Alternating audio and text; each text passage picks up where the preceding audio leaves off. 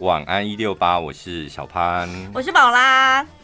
我觉得我们的 Podcast 这个单元真的不错哎，是不是？就打电话给好朋友。对啊，多符合现在的氛围，而且我们也可以假公济私，公器私用。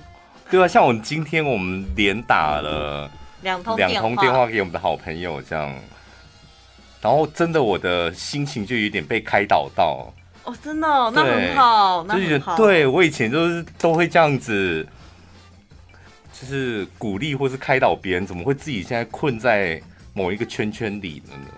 我觉得你真的很棒哎！对啊，就是你自己本身就是一个很好的例子。很多人他真的是就是因为一路以来他都扮演着开导别人的角色，嗯，但是当有一天他自己遇到困难的时候，他没有办法去接受这一切，然后想说：“我怎么会有这一天？我会需要别人开导吗？不需要。”然后就不想要接受这个事实，或是忘记了，就是忘记你以前其实是有方法，忘记是对，就自己没想通这样。对，然后可能会找不出问题的症结点，就没想到一句话就解决了。对，可能就是会那边困在那个。思维里想说，不是吧？我应该还不需要人家开导吧？对，我没有想不开啊，我只是最近有点怎么讲啊？我好像想去死一样。没那么严重。对你讲的太严重了，等下听众朋友纷纷是小潘怎么了？要放开心，要要开心什么的。哎，没有这种道理，就很像是我们常常解决大家的感情问题，但是我们两个人的感情其实一团糟。哦 同样的道理啊，因为我们这几集就是录了一些跟好朋友聊天嘛，啊，疫情生活啊，居家办公啊，然后工作上的这样，那我觉得每一次聊完都会觉得，哦天哪，好像有一点那种抒发的感觉，这样、嗯、就是忘记自己在录节目了这样。因为你现在生活会觉得好像不太舒服。但你跟别人聊了之后，就发现，哎，原来不是只有我这样，大家都这样。对，还有有些事情好像没有想象中的这么严重。还有重点就是那一句老话，管他去死。我是说工作上，嗯，疫情不能管他去死，就是工作上这样。你那听众朋友听到我们这样子公开打电话问候我们的好朋友，你们自己。有因此想说啊啊，不然我也来打电话给谁好了，有吗？他们应该比较想打电话给我们吧。但是我们最近 听众朋友非常冷漠，可能收听的人比较少。你们很忙是不是？不是很忙，就是可能他们是在家里面，然后居家上班，所以就没有上下班这样。可以听到我们准时听到我们的节目。有哎、欸，真的有一个听众朋友，他就说他在家里面就是顾小孩啊、煮饭呐、啊，都已经忙昏头了。当回过神想说、嗯、啊，糟糕了，赶快来听晚安一六八，已经过七点了，了哦。对啊，就说没关系，你去听 Podcast。完蛋了，完蛋了，完蛋了。怎么样？收听率一直持续下滑。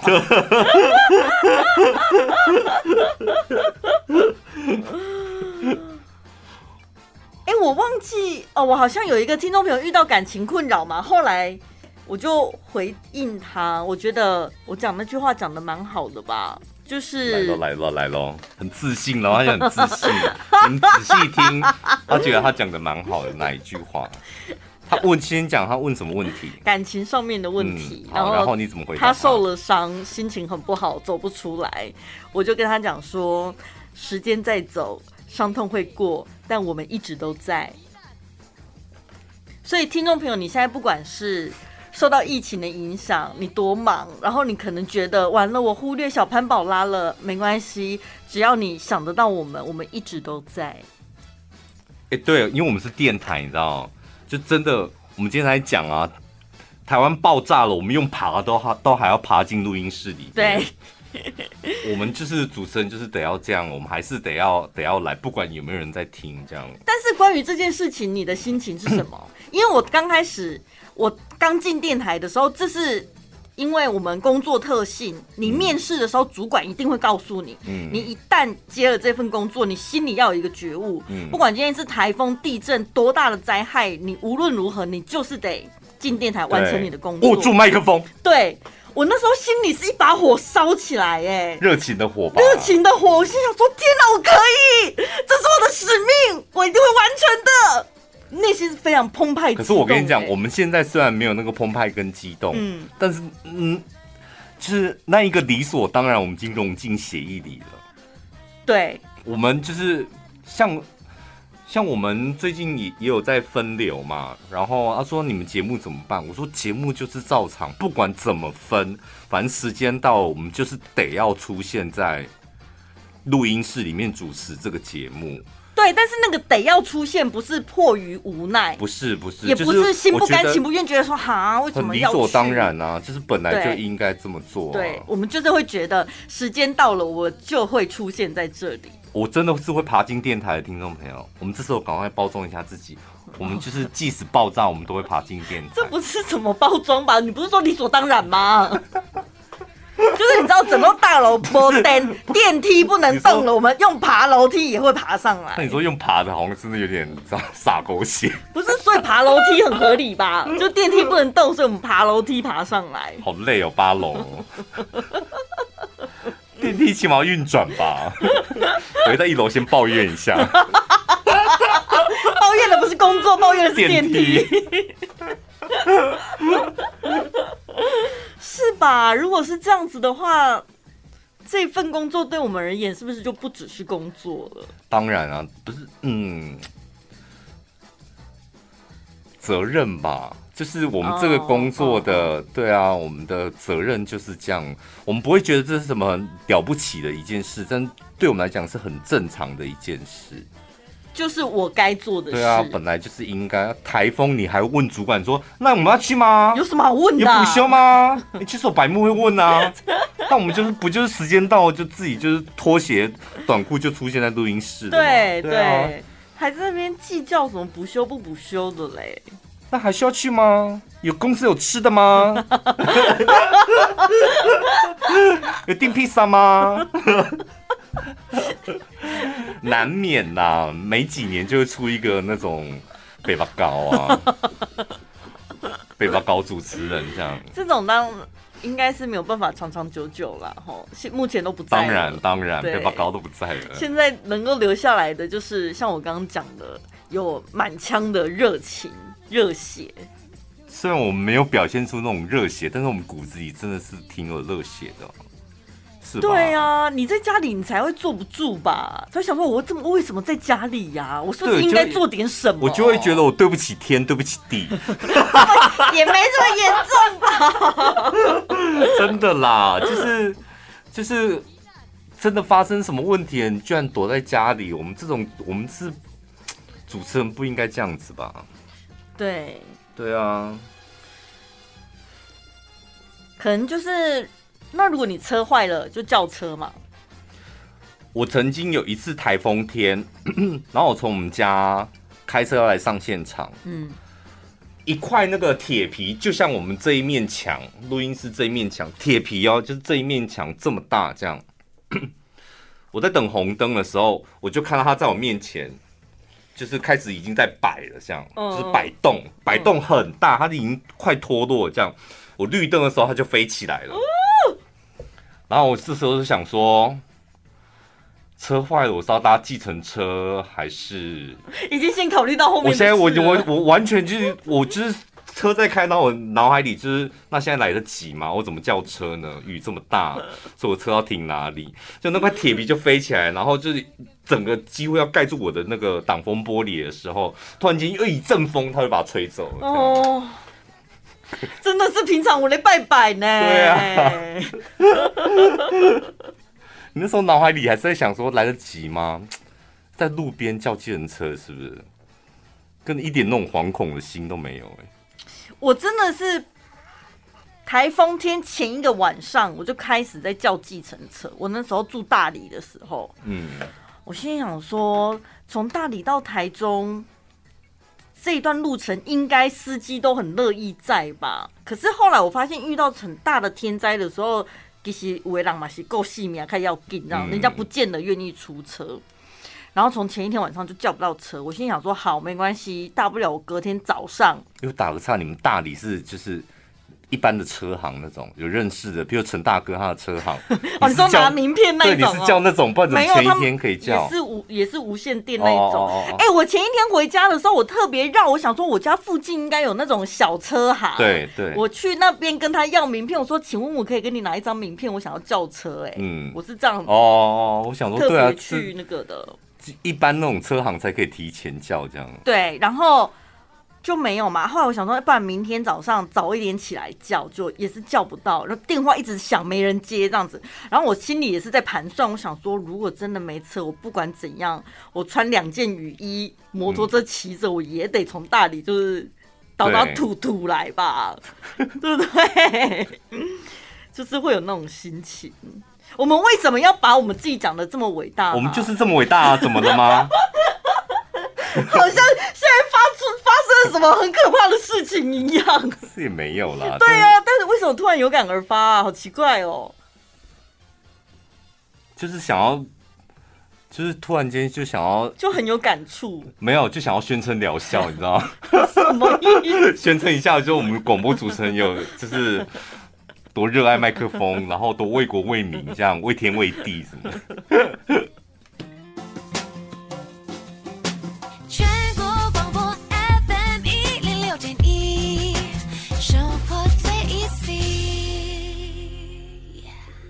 你问人家说你贵姓的时候，你希望他直接说我姓陈，还是说尔东陈、草头黄、三横一竖王？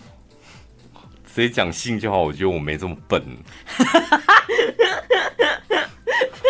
王就王，什么伤痕？你你有必要把事情搞这么复杂吗？这干嘛？我不懂哎。尔东城什么意思？城就城啊。对，我不知道为什么要给。而且我现在，我现在又没要写你的名字，我只知道你。需要知道你是什么先生，陈先生还是陈太太，就这样子。可是草头黄可以吧？因为如果讲黄，我怕你听成王啊。我姓黄，嗯，所以呢，所以你你应该要把你的姓给发音，你讲清楚。王跟黄你讲不清楚，什么意思？我不懂哎，你连你的自己名字都讲不清楚。凶什么凶啊？因为时间宝贵，我们尽量把事情、把时间花在有意义的事情上面。所以人家问说：“先生，你贵姓？”我姓潘啊。然后人家说：“潘先生你好，潘。”对，我想说没有人姓潘啊，为什么一大堆这种神经病？就是，然后哦，你姓你姓潘吗？然后就说：“哦，对我姓潘。”然后就写番。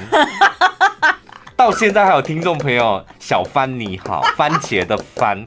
我从头到尾就说我叫小潘呐、啊，你们潘跟番你们搞不清楚吗？很多哎？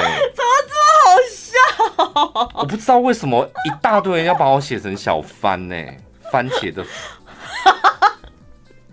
他不是忘记三点水，他还帮你加，加草字头，而且很多听众朋友写信卡片给我都写小番，为什么？然后我去银行，我去银行也是啊，就是说我是潘先生，然后。就是写资料的时候，你就看他，他就会勾嘛，就是一，譬如说你要开户，他就用铅笔勾一些你要填的地方，嗯，然后注记一下潘，他就写就写番先生。我想说，没有人会姓番茄的番，你们这些人到底是怎么了？搞不好真的有，我才不信。很少吧，很少，但是你不能说没有。潘不是一个算是普罗大众的一个姓吗？对，应该直接联想会想到潘，而不会在心里雀跃说：“啊、天哪，我遇到一个好特别的姓哦，他姓潘呢。小 ”不太可能吧？嗯，蓝心美啊，他就说呢，他很常固定去某一间店叫外送，然后呢，那个店员跟他也很熟了。他前几天呢就打电话去订餐，说待会去拿，然后一接起来之后，他觉得他听到一个熟悉的声音，他说：“Hello，妹妹，我是新梅姐，那我要点什么什么什么这样子。”然后呢，时间到了，他就很开心的去取餐了。嗯，取餐了之后回回到家，才发现纸袋上面不是都会写客人的名字吗？他写青梅姐。青梅竹马的青梅。对，哎、欸，我跟你讲，我我也不敢。我现在我自从就吃了一次闷亏之后，我不敢再随便讲出名号来，或是跟人家装熟。而且我是去很熟的 CHOCHOLATE 跟我们够熟了吧？很熟啊。我去就是买完，然后那小姐对我微笑的时候，哦，她一定一定知道我是小潘，嗯，然后就对我微笑，然后就买完了之后，然后就跟她讲说，我呃我是小潘，然后她就说，哦好，所以你要写一张卡片吗？写在卡片上面吗？就这样看着我，就是所以你要付卡片吗？上面要写小潘正什么的吗？然后我想，我说我是小潘，请你给我打折，因为我心里的 OS 是这样子。我说我是小潘，你应该给我打。然后，然后他就说要我说，嗯，没有，我不用卡片。那所以你要写在哪里？然后我就我说，哎，没关系，不用写。然后陈姐就一头雾水，想说，那你跟我讲你的名字干嘛？我那一次之后，我再也不敢。我就我知道，我再也不敢在外面乱呛我自己的名号，太丢脸了。叫他们店长出来。后来我有偷偷跟老板娘抱怨这件事情。我们电台每个主持人的头像跟相片都应该印在他们的员工休息室。如果你去买，你应该讲我是宝拉，你应该也会吧？对啊，会吧？没有，我会先叫秘书打电话去帮我订好。哦，对，先去照会，不要不会不会自己傻傻的去，对不对？对，因为门市人员毕竟来来去去的。对。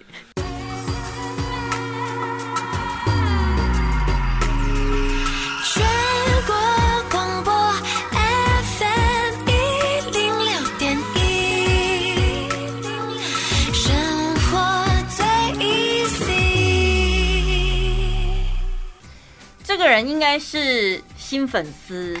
他说：“请问你们晚安一六八的一六八是什么意思？是身高吗？”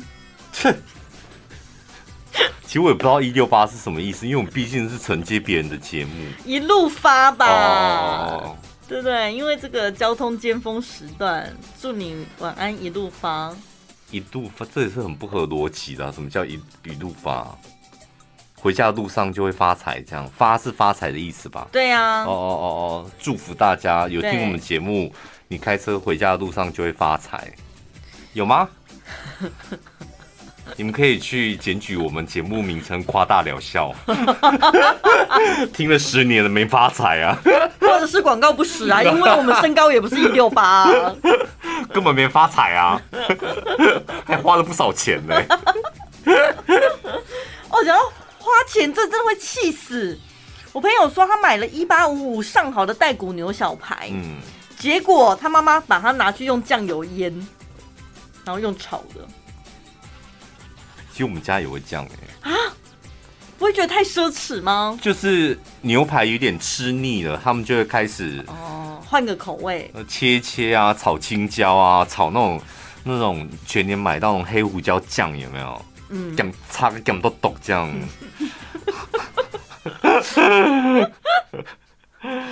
这样真的好吗？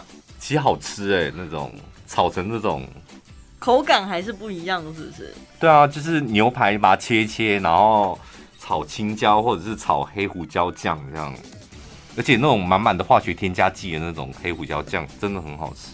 所以是不是大家都有一个迷思？就是被宠坏了，比如说你今天花大钱上了一个五星级的餐厅，嗯，然后呢无菜单料理，然后说我要顶级的和牛，然后呢厨师就端出用和牛炒的青椒炒肉丝，我也很佩服哎、欸，我觉得这一定是。哪个地方就是很高级，这样我觉得很厉害啊！民众应该会傻眼吧？想说我是要吃，我觉得还好，漂亮的摆盘搭配你们餐厅的气氛，你给我弄一个这么头怂的快炒，没有，他摆的很漂亮呢。我觉得他出来酥皮浓汤，你才会那个吧？然后还提醒你说，要喝的时候记得把它吐破哦。还讲台语，吐破。要把上面的酥皮吐破哦。外国主厨吗？其实我有一次去日本，然后我朋友带我去一间，呃，我不知道算不算，他他他是说他们在地是蛮有名的这样，然后一个人他也是他无菜单，然后一个人大概是六六千多块台币这样，然后就是你就看他出给你什么，我也是吃到那个。有点像是牛肉的那种火锅肉片，也不是厚的哦，薄薄的那种。嗯，然后炒那种青椒，再加一点点芹菜梗还是什么，就是那一类的东西。那真的摆盘很漂亮，嗯，那就真的很好吃啊。嗯、没有一块的牛排没有。哦。然后还有炸鸡。就是炸鸡，我想说，哎、欸，这应应该是外面裹的粉是什么？有加松露或者没有？就是炸鸡，就是炸鸡，好吃的炸鸡，很好吃，对，超好吃。炸鸡能不好吃？我觉得很不容易吧。就是好吃的炸鸡没有到超好吃。好，但是花大钱，我觉得内心会有所期待吧。但你觉得只要好吃，摆盘好看就好了？我觉得只要好吃都可以，不会。一定要什么什么创意料理啊？煎牛排更容易吧？就是煎一块牛排，给甩在那边，就一块肉，连切都懒得帮你切，还得要自己切，这样有你比较高级吗？哎、欸，你真的是突破盲点呢！因为煎牛排就是每个人都会的啊，然后烤箱的还跟。他还按那种，你知道哔哔哔哔有没有？计时的。对啊，就是技术到底在哪里？哔哔哔哔哔哔哔。自己控制火候的。根本也没有，好不好？就煎那么多块，就按哔哔哔哔啊，然后就翻一下这样。真的？你这真的要切要炒，然后那种东西，青椒炒牛肉，你还要顾到摆盘，那多难啊！像我们平常可能都被一些商业广告啊、电影情节什么洗脑的太严重。我曾经有吃过一道菜，我真的觉得，哦，我好像有讲过，我忘记是哪一间饭店，他们的不袜，那个不袜就真的是一块不袜，嗯，那一块不袜是一千五吧？哈，这样子，就是一般的一一般的菜盘没有特别大。大概是一颗正常的不袜，它切成四分之一这样，嗯，那一个不袜就是一千五，出来就不袜，我们大家全部都傻眼，因为他取了一个我们看不出来它是不袜的名字，就是感觉什么芙蓉什么什么什么之类的这样，就是一块不袜，然后是下面一点点汤水，嗯，然后出来的时候大家想说怎么吃，他说就用那个大汤匙挖一块，挖一个大汤匙到你的盘子里面吃这样，嗯。一人就挖一个大汤匙就没了，就没了，一千五。然后呢？超好吃吗？超好吃。所以你就你们就认了这一千五这样。然后后来我们实在太好奇，就是一个水煮不啊，就是为什么这么贵？他有出来解释，就是它不是水煮不啊，重点是那一个高汤，它好像要熬四十八个小时，还是几个小时这样？然后有老母鸡，有很顶级的火腿，然后。光光那个汤的食材可能就有三十样，然后熬完之后，那些那些汤的料全部都要倒掉，就那些料都不用，嗯，然后就用那个高汤来煨那个补啊这样。可是这种东西应该上菜的时候就要先跟人家解释吧？没有哎、欸。因为你没有先说明，大家也不会好好去品尝那个汤汁啊。那是因为我们土里土气的，因为那一千五的那个不袜在那边根本也不算是贵的不袜。哦，真的、哦，已经是低单价了是，是？就是就是一个很正常的一道菜这样。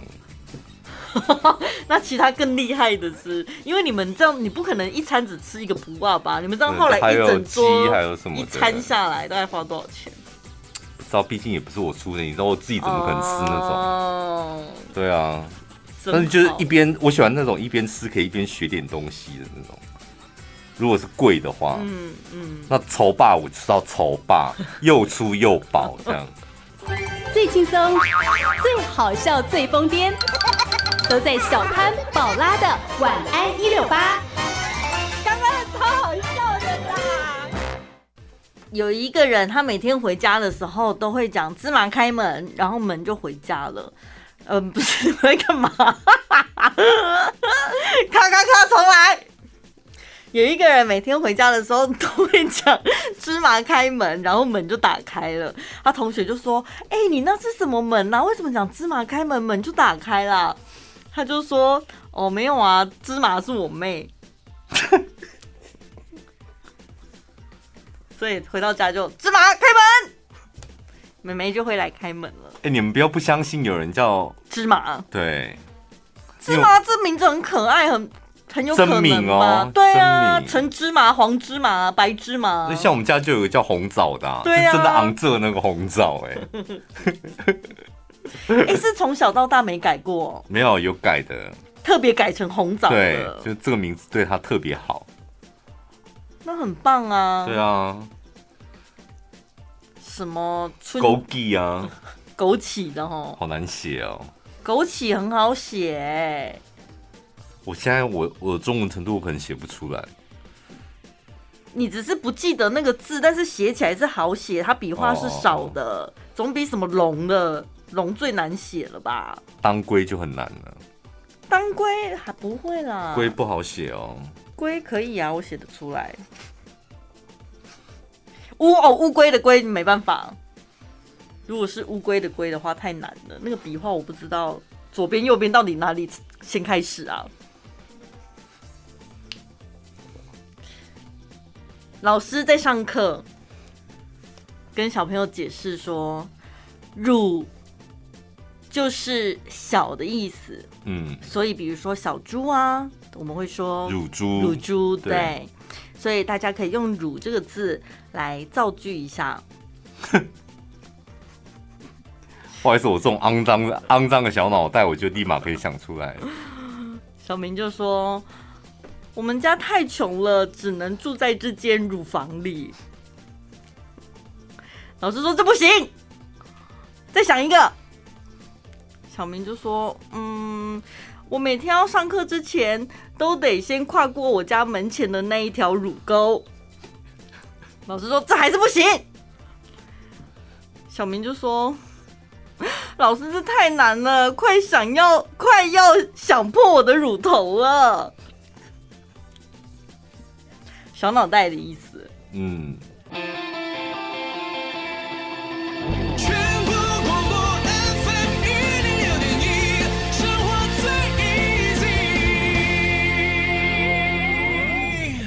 最近怎么都没人在介绍肉粽啊？是不是？就端午节气氛都没了吗？对呀、啊，你们还有心情吃粽子，然后还是有看划龙舟吗？没有划龙舟的啦，但是粽子是应该还是还是有的买。要买是买得到，但是我觉得应该是没有那一种。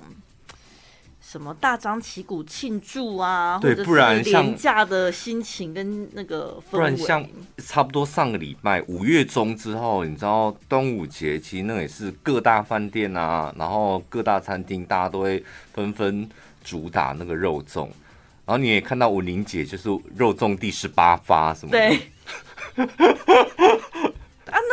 某饭店他没有打电话给你，他只跟你讲说他们有外带便当，没有说他们的肉粽吗？我有看到他们的肉粽，我非常不喜欢，哦、我不喜欢那种高大上的肉粽，哦，高级食材那一种哦。知道今年会不会吃到粽子？我觉得今年五十水比肉粽重要多了，听众朋友。你们无论如何一定要得到大量的五十水。我告诉你，今年五十水你都不用抢，因为大家在家里可以自己做。对啊，我说你们一定要做大量的五十水。对啊，很简单，就水拿去找到一个可以晒到阳光的地方，阳台还是你的窗台哪里放着，给它照一下，它就变五十水了。对，中午十二点嘛。等一下，可是有台风哎、所以端午节会是晴天吗？我觉得老天也不会对我们这么残忍，那一天会给我们一个大晴天。我们大量的紫外线做出来的五十岁，然后那个杀什么杀菌力超强的，然后为我们带来好运跟财运。我很欣赏你的乐观。如果端午节那一天是来个大雷雨的话，我会放弃一切。去你妈的！想说连五十水都不给我，没有疫苗就算了，连五十水都没有。然后老天爷这时候就说：“你要五十水还是水库有水？”哦，好为难哦。随便你。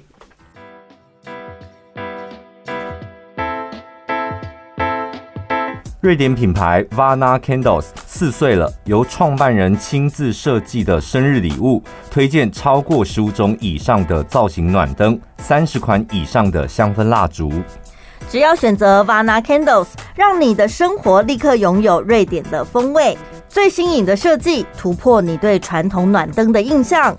雾面质感，金属线条，拼接木质底座，适合各种居家风格。全球唯一造型暖灯，只在 Vana Candles。即日起到六月二十四号，购买 Vana Candles 北欧圆顶香氛蜡烛暖灯，原价两千四百九十，结账时记得输入小潘宝拉专属优惠码一六八。保证全台最低价，现折两百五，只要两千两百四十元，再送瑞典经典香氛蜡烛，更多周年庆加码优惠等你一起来探索。在家自己煮比较会吃腻，还是点外送比较会吃腻啊？就吃到不知道吃什么了。都腻，那你现在是呈现两种都都不知道要怎么办的状态？没有，就自己不会啦。我是蛮会自己抓一下时间的，譬如说煮个一天，现在有感觉想煮，那就煮啊。嗯，然后煮个一天，然后吃外卖一天这样，或煮个两天吃外卖几天这样。然后像我昨天就是自己煮，在家外带的。嗯，所以你自己想下厨的时候，你当下心里就会有一个 feel，就想说，哎、欸，那我今天想要煮什么东西？这样子。会啊，我通常会出门前，我就会先想好的。嗯，像我朋友他妈妈，他就说他妈妈感觉好像就是固定的菜单，然后就是轮轮、嗯、流的，星期一二三四五这样子，就是 不用问就可以知道说自己今天要吃什么菜单。又因为其他东西他也不会煮了，大部分的妈妈都是这样，就拿手菜只有那。你现在嫌弃他之后，你就会怀念哦，原来这是妈妈的味道，就是你常常吃，你就会觉得好像怎么都差不多，然后那个周期你好像已经抓到了。对，所以你知道什么怀念妈妈的味道就是这样，你哪一天你吃不到，你就会怀念那个周期菜单，就很像以前学校营养午餐不是也这样子吗？你就会觉得说好像固定星期几的菜色就都是一样的东西。然后我那天跟朋友聊天，他就说他们现在也是吃到不知道吃什么，每天那个手机拿起来滑，就会想说，我真的不知道选什么了。于是呢，他就找了几个朋友约好，就是定定一个价格，然后互相点餐。所以，比如说你在你家，我在我家。然后呢，我地址是输入你家地址，哦，你帮我点，我帮你点，对，然后都不要告诉对方是什么，嗯嗯，这就有一种拆礼物的感觉，你知道吗？你不晓得你朋友今天会点什么东西给你吃，这样是不是在家里也会觉得比较有趣一点？我觉得应该再把对方的信用卡给他。什么意思？就我帮你点，但是刷你的卡这样。没有，我们所以我们就互相定定一个金额、啊。不要，我觉得定定金额太无聊，就是要这样，就是我帮你点这样，但是不能够二二整，什么吃不完什么的。哦。基本上就是一份或两份这样。嗯。然后你要你你你的晚餐就你付钱，但是我来点这样，我觉得这才这才刺激。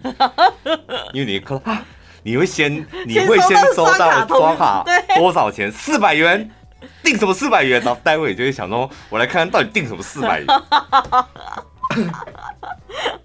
好像也不错哎。可是自己点餐点到不知道点什么，跟点给别人那个心情就不一样，你对不对？因为你自己点，你可能会想说，哦，真的我都吃腻了。但你今天是要点给别人吃的，你可能就会想说，今天下雨天，不然给他吃个小火锅好了。哦，今天这么热，不然。算了啦，吃什么正餐啦、啊？点个什么豌豆冰之类的，嗯、比较不会选到不知道选什么东西。真的哎，像我，嗯，我昨天就是，哦，我昨天真的第一次吃到胃快炸掉了，我觉得胃口好像变小了。我昨天不是煮了一个 那个萝卜家族汤吗？就是那个萝卜糕是朋友送的，然后再加萝卜汤这样。萝卜是我妈送的，这样，然后就把它煮成一个汤，然后就喝了两碗，就觉得哦好，那接下来就是 我玲姐介绍的那一家老板包子，包子的老板就送了一包他们家的牛肉面。哦，然后我就说啊，那我先把他牛肉面吃完，然后就煮了牛肉面，煮完牛肉面想说，嗯，好，接下来那来吃个包子好了。再吃一颗包子，然后我就立刻要爆炸，我的胃就是快炸掉了。但你的那个萝卜家族汤就是只有那样一碗而已吗？呃，喝两碗，我那碗是算小小的碗。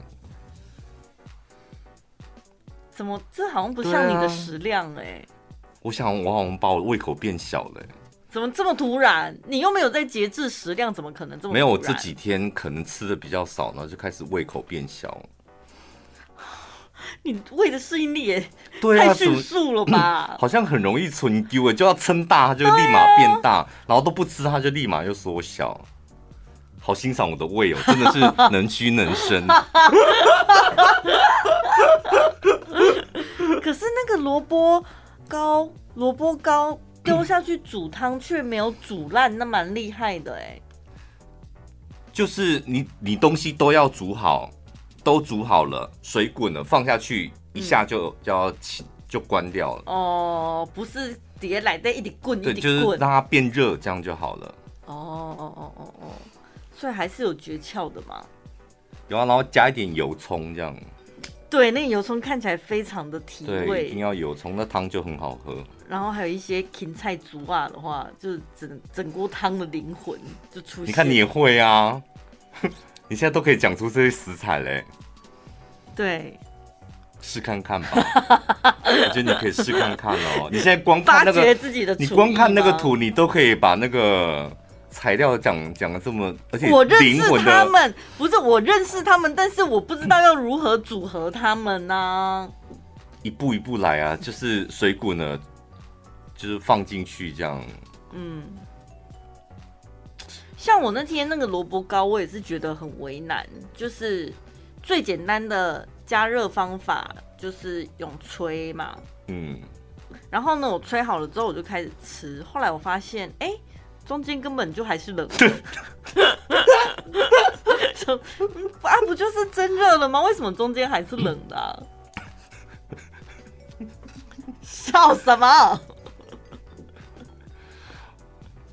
对我，我很我像那种萝卜糕，我就比较不喜欢那种直接吃，我就很搞刚，就是回去切好之后先煎嘛，嗯，煎完之后，然后就打了三个蛋。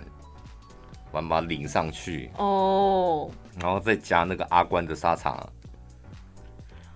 这很很棒哎！就是以前我们在那个 四维街茶店会吃到的那种，对对对，什么沙茶萝卜糕 炒蛋，你知道吗？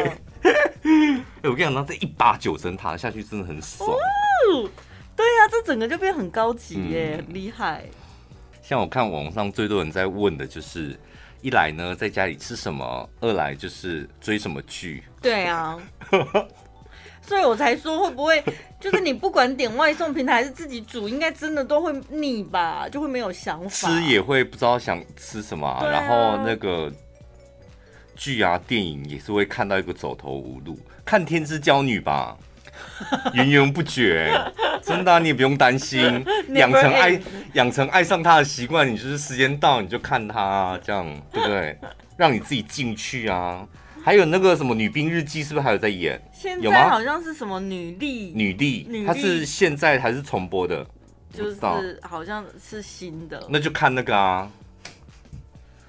就不用这么想说啊，看哪一出那出不好看什么的，不用操这个心，就是养成看八点档的习惯。重点不是好养成习惯，但不好看怎么办呢？怎么会不好看？你要去发掘它好看在哪里，你会爱上它的。去发掘它，enjoy，不然它收视率怎么那么好？一定有它的道理在的啊！你没有敞开心房。哦是啦，一定是连看都没看过，对不对？对，对啊，因为我还没闹剧荒啊，我没有沦落到需要。不会啦，两个月之后你就会闹剧荒了。话不要说的太满，到时候也就不要两个月后再跟大家介绍《天之骄女》有多好看。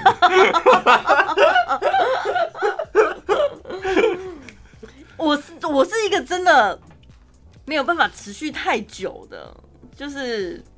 同样的事情做太久，可能就会嫌腻。如果他没有新鲜感的话，我也我也常哎、欸，就是听同事在推荐哪一出什么很好看。之前他们推荐那个计程车嘛，嗯，我有看，前几集就觉得哇好紧凑哦，打打杀杀就很过瘾这样。嗯、大概第五集就没耐心了，就好像差不多就这样了。对呀、啊，即使真的已经没东西看，我也不会再想去看了，就会也很容易没耐心，然后就不想看。嗯，但有时候就是会跳来跳去。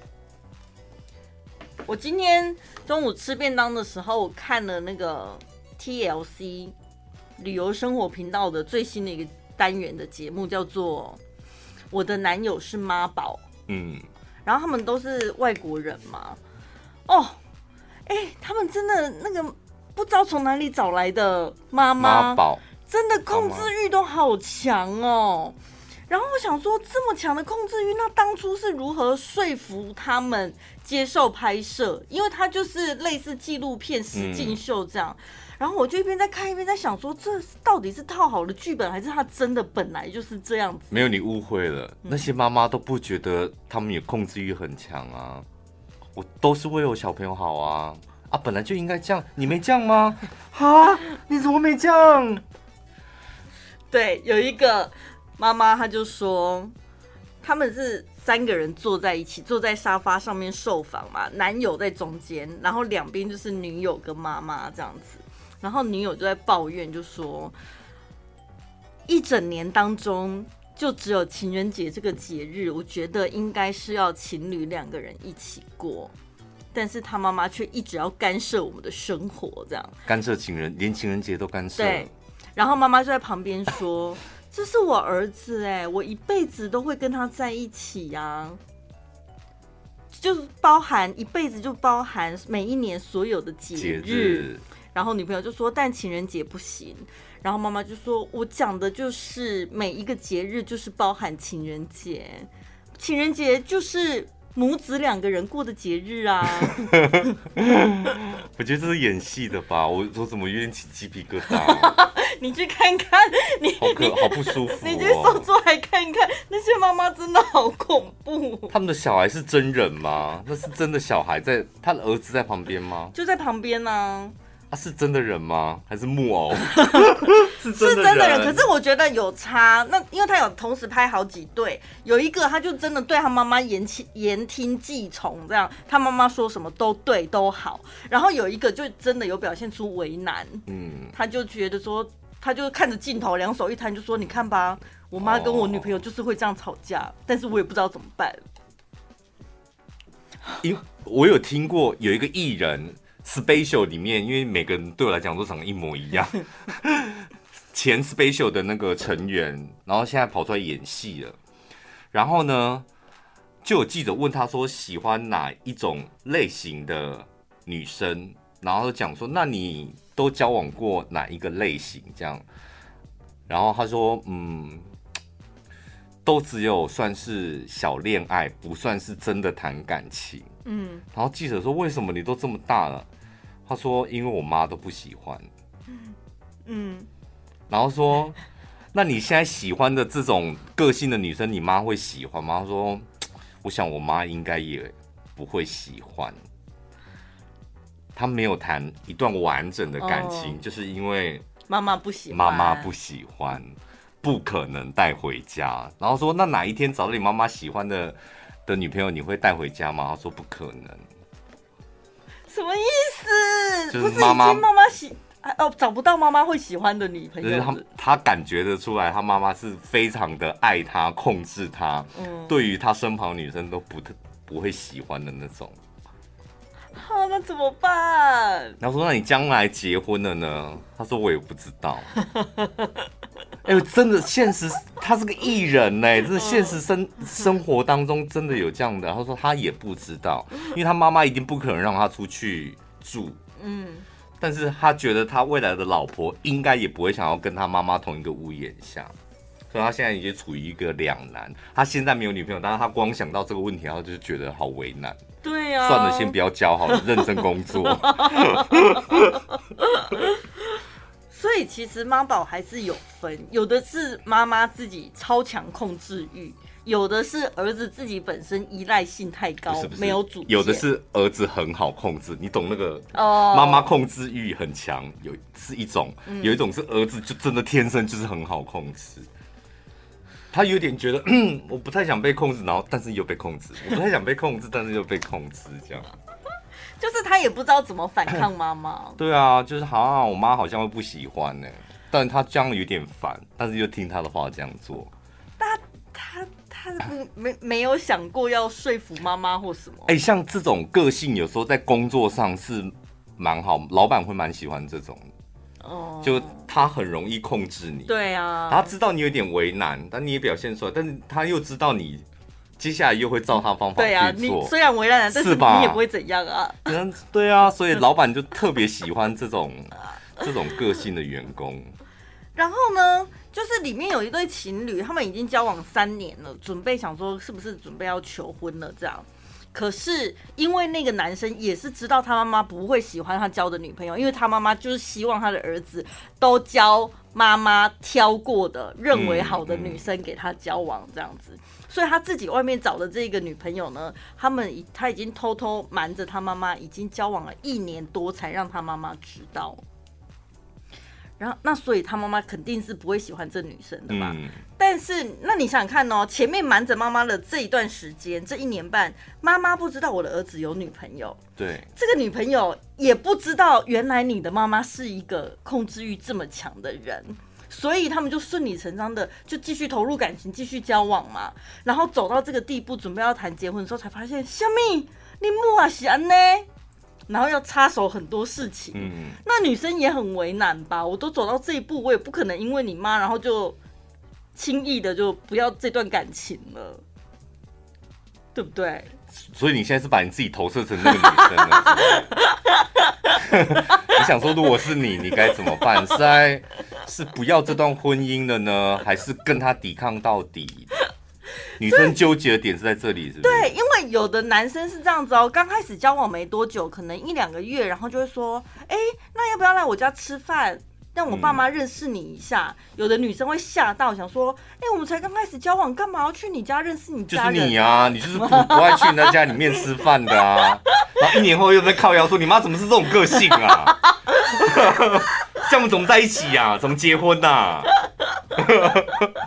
然后当初约你来家里吃饭啊，不要好尴尬、啊，我不知道跟你妈跟你家人讲什么。